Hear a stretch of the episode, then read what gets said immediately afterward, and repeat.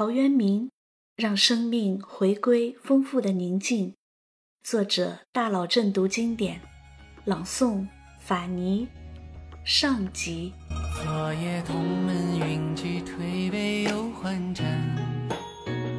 今朝茶凉酒寒，好言沉笑谈。半生泪尽，突然悲问晚梅有谁看？山水之间，是与浮名散。湖畔青石板上，一把油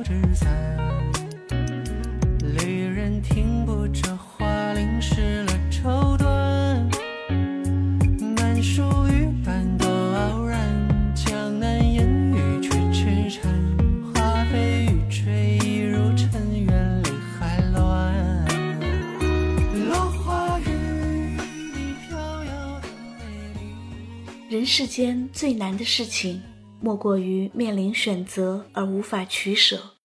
选择了林荫小路，就放弃了阳光大道；选择了欣赏奇景，就放弃了平坦旅途；选择了重新开始，就放弃了曾经拥有；选择了奔赴远方，就放弃了现世安稳。如果没有选择，就不会有千般痛苦、万般纠结。很多事情一旦决定，就没有回头路可走。陶渊明一辈子都在纠结一个问题：到底是出世还是归隐？纠结不是不知道该怎么做，而是舍不得放弃。陶渊明出生在四分五裂的两晋南北朝时期，历史上有名的乱世。那时靠篡位得天下的西晋已灭，几乎遭遇民族灭绝的汉人在建康建立东晋，统治着江东的大部分地区。而北方经过五胡乱华之后，也进入了十六国混战时期。乱世之所以乱，是因为失去了道。古人云：“或备而入者，亦备而出。”用有悖于常理的方式。大逆不道篡位而得到天下者，也必然会以一种惨烈的结局失去天下。作为一个受儒家影响颇深的儒生，陶渊明不会没有听说过孔子的一句话：“天下有道则现，无道则隐。”生活在这样的乱世，归隐无疑是最好的选择。可是建功立业的理想呢？少年壮且力，抚剑独行游的豪情呢？难道一辈子就守着祖上留下来的这几亩薄田生活吗？陶渊明不甘心，他二十九岁才得到一个江州祭酒的位置，虽然官小，但是他觉得他可以吃苦，也可以从最基层一点点做起。他知道自己生活在一个。上品无寒门，下品无士族的门第观念大于一切的时代，他也知道出身可能比奋斗更重要。那时候还没有科举考试，寒门子弟根本不可能做官。可是他的曾祖，父亲的爷爷陶侃，却在东晋建立之初，用戎马一生为后代拼得了一个跻身上流社会的高贵门第。所以，他的孙子才可以娶到当代名士孟家的女儿，也就是陶渊明的母亲。孟家落帽是陶渊明的外祖父留给世人的一个成语。从这个成语中，我们可以窥见一千六百多年前的那个重阳节，在众多权贵聚会登高赏菊的宴会上，被风吹落帽子的孟家是怎样温文尔雅。不露声色地对那些嘲笑他的人进行反击，巧妙地维护了自己的尊严。曾祖陶侃的奋勇拼搏和外祖父孟家的潇洒淡泊，一生都在影响着陶渊明，使他拥有娴静少言的外表和澎湃激荡的内心。在每次面临选择的时候，都会有两种声音在脑海里争吵不休。一个声音说。要善待生命中的每一次磨难，忍是人生必修的功课。另一个声音说：“你不看看现在是什么时代？你忍有用吗？你曾经的高贵门第，现在不还是迅速没落了吗？你就算是把自己奋斗成山下的一棵青松，也不及山顶的一株小草。”一个声音说。这个时代还是有希望的。归隐的谢安不是又东山再起了吗？如果不是他带领八万精兵在淝水和前秦交战，大败头边断流的前秦八十万大军，收复黄河以南的失地，使他们风声鹤唳、草木皆兵，迅速瓦解，东晋怎么会为自己赢得一次喘息的机会呢？怎么会保全中华千年流传的文化没有被异族消灭？另一个声音说：“这和你有关系吗？看看你的上司吧，你在这种人手下，永远也不可能有出头之日。”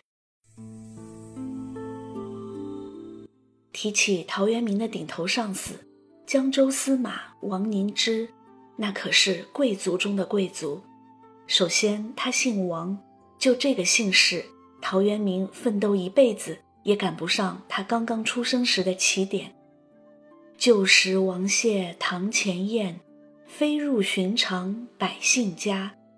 这句诗中的王谢就是指王家和谢家，那可是中国古代数得着的名门望族。据说陶家曾经在一个王姓人穷的时候送一船米给他，结果被当面拒绝。并且说：“我王家的人没米下锅，自会找谢家去讨，不要你陶家的米。”现在这个上司不仅是王家的人，而且他爹就是大名鼎鼎的书圣王羲之，他的夫人姓谢，就是淝水之战的统帅谢安的侄女，咏雪才女谢道韫。没什么本事，庸俗乏味。还能做到一市之长的王凝之，他的眼里只有出身。陶渊明就算是再兢兢业业，又能如何？陶渊明愤而辞职，回到柴桑庐山脚下的那几间茅屋，也许是为了说服自己，证明自己的选择没有错吧。陶渊明一口气写下了六首《劝农》，悠悠上古。觉出声鸣，傲然自足，抱朴含真。还是做一个农民吧，像上古时代那样，自给自足，逍遥自在，没有门第，没有虚伪，做一个快乐的人，不是很好吗？但是做一个农民就没有烦恼，一定快乐吗？人生的烦恼从来不因为你的出身、你的职业。而有所不同，生活原本不易，烦恼无处不在。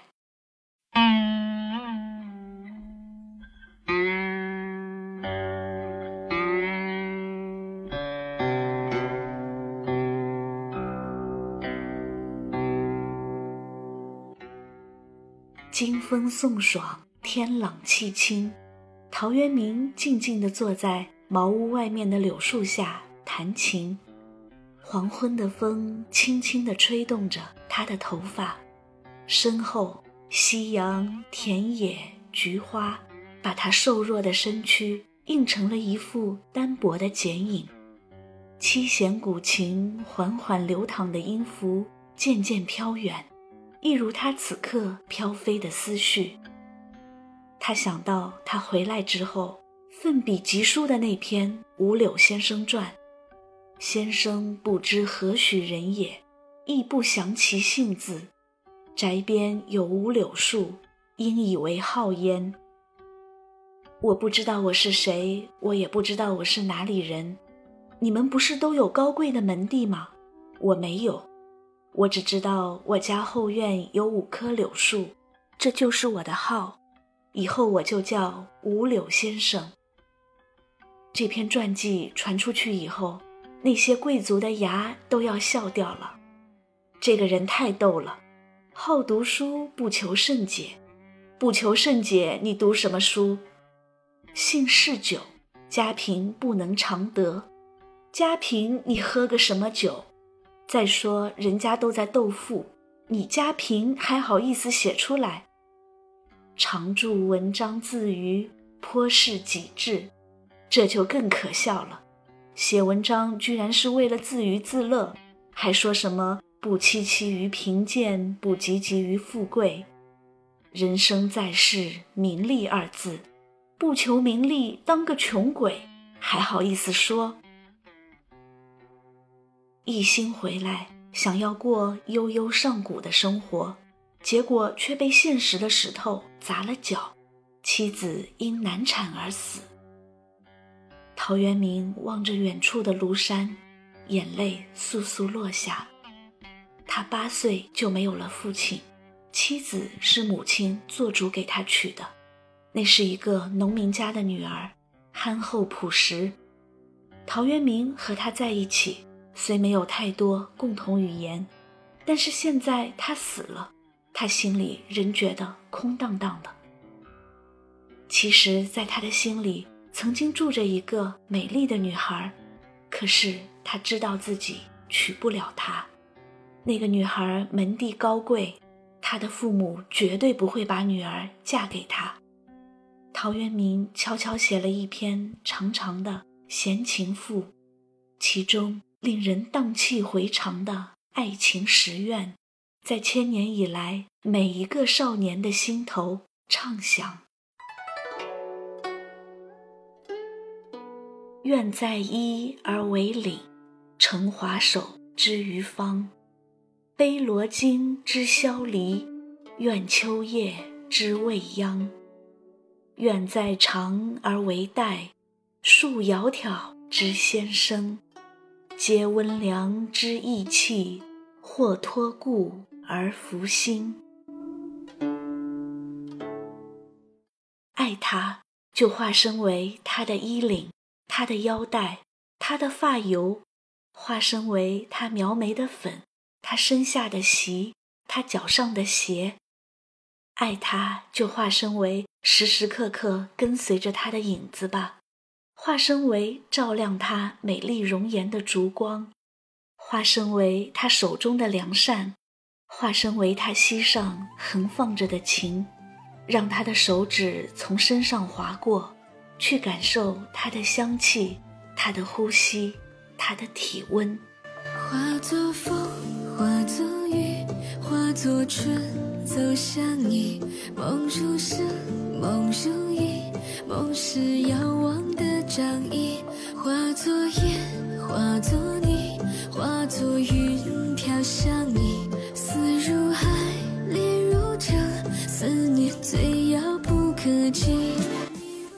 那是他人生中留下来的唯一的一篇关于爱情的文字，就是通过这篇赋，我们才知道娴静少言的陶渊明，原来在少年时代曾经拥有过一段如此刻骨铭心又如此唯美浪漫的爱情。即使独自品尝那份相思的痛苦，即使所有的付出都是一厢情愿，也无怨无悔。也许这就是爱情吧。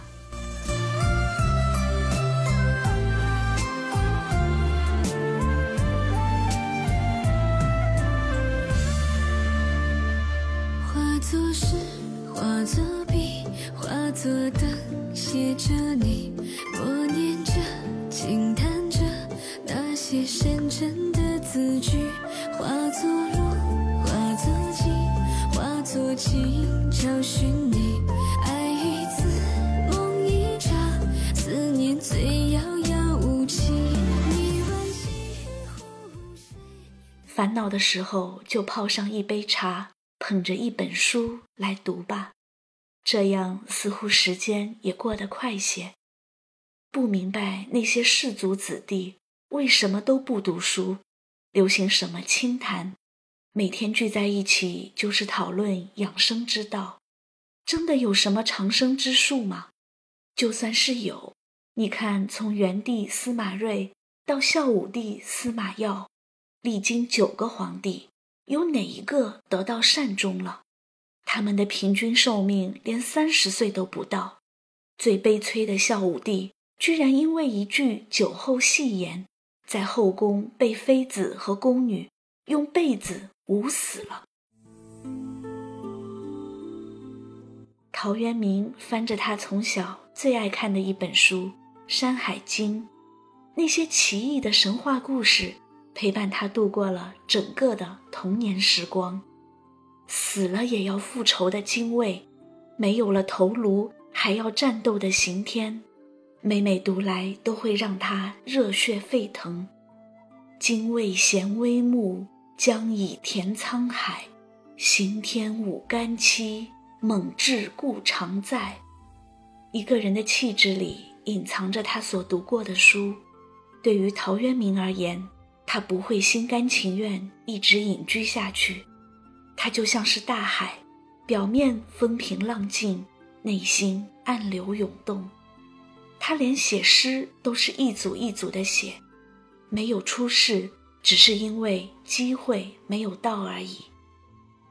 一边读书一边农耕，之后陶渊明娶了第二个妻子，他的妻子为他生下四个儿子后生病去世，没有办法。四个孩子需要母亲，陶渊明又娶了第三个妻子翟氏，就是这个妻子陪伴他一直走到了生命的尽头。孩子们一天天长大，陶渊明心里感受到了为人父的快乐。然而，贫穷的生活使孩子们经常挨饿，他的内心隐隐生疼。所以，当接到江州刺史桓玄的邀请信时，陶渊明没有犹豫，赴任去了。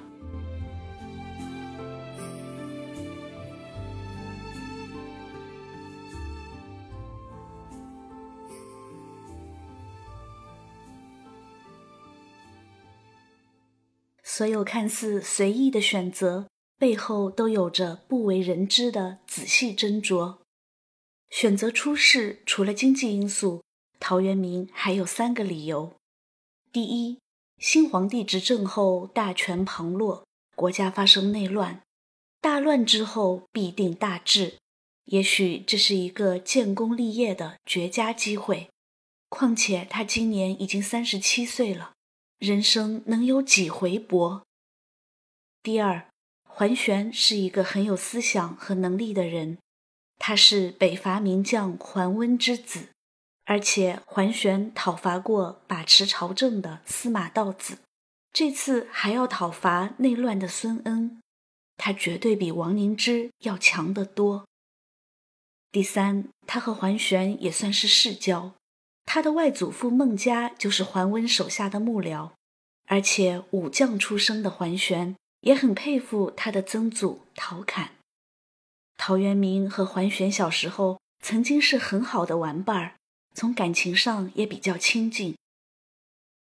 满腔热情的陶渊明带着“君子死知己，提剑出燕京”的决心，投奔了桓玄。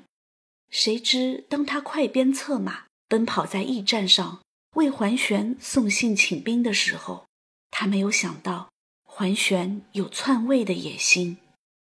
失望的陶渊明以母丧为由离开了桓玄，之后又投奔另一个枭雄刘裕，才发现自己才出虎穴又入狼窝。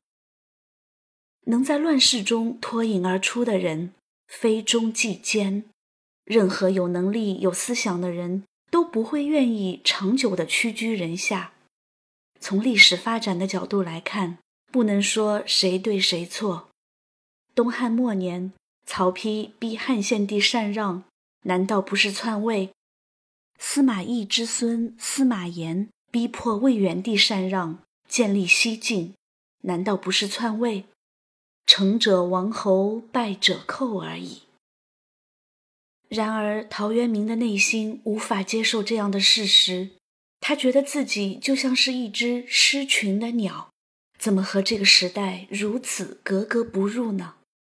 萋萋失群鸟，日暮犹独飞。徘徊无定止，夜夜声转悲。别人可以顺势而为，可是他做不到。毕竟他一直生活在东晋，他的曾祖还为东晋的建立立下了汗马功劳，还能比现在的形势更乱、更糟糕吗？陶渊明啊，陶渊明，是你下决心做出决定的时候了。或者为了生活隐忍下去，或者辞职归家，继续过贫穷的生活。陶渊明的内心乱得像团麻，难道这一辈子就这样被白白蹉跎掉吗？总角闻道，白首无成。他想到了孔子理想中的生活：暮春者，春服既成。冠者五六人，童子六七人。欲乎沂，风乎舞雩，咏而归。在暮春时节，天气转暖，穿上轻薄的春装，约上几个朋友，带上各自的孩子，到沂水里洗洗澡，再登上求雨的高台吹吹风，然后一路唱着歌回家。这样的生活又何尝不是他心中所希望的呢？脉脉时运，暮暮凉朝。喜我春服，薄言东郊。山笛雨霭，雨暖微萧。有风自南，一笔新描。温暖的南风轻拂大地，绿油油的小苗像鸟儿一样张开翅膀。随风舞动，这是怎样的令人感到快乐啊！头侧命成妆，赞与原田书的日子该结束了，快回去吧。有酒有酒，闲饮东窗，愿言怀人，舟车迷从。你的老朋友在等着和你在东窗下闲饮新酿的酒呢。还留在这乌七八糟的官场做什么？你一介书生而已，不可能阻止东晋的气数将尽，也做不到力挽狂澜。事出乱而出世，事乱极而归隐，还有什么可犹豫的呢？可是陶渊明还是下不了决心。一个大男人都已经四十一岁了。难道要老婆孩子跟着自己讨饭吗？为了内心那一点点可怜的自尊，难道就不可以忍受委屈吗？人家谢安隐居东山，那叫高隐，吃喝不愁，衣食无忧，悠哉乐哉，潇洒风流。于是陶渊明决定接受彭泽县令的职务。等挨过青黄不接，等拿到俸禄，等攒够钱，让家人过上吃饱饭的生活，就辞职回家。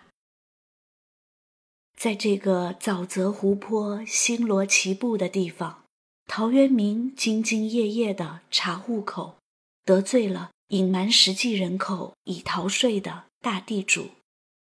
他的靠山督邮大人三番五次。以检查工作为由，刁难陶渊明，要他必须着官服来见。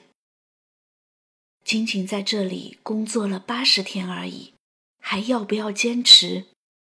但是，难道因为那点俸禄，就把尊严低到尘埃里吗？他留下一句“不为五斗米折腰”，愤然挂印而去。孔子曰：“君子谋道。”不谋食，耕也，馁在其中矣；学也，禄在其中矣。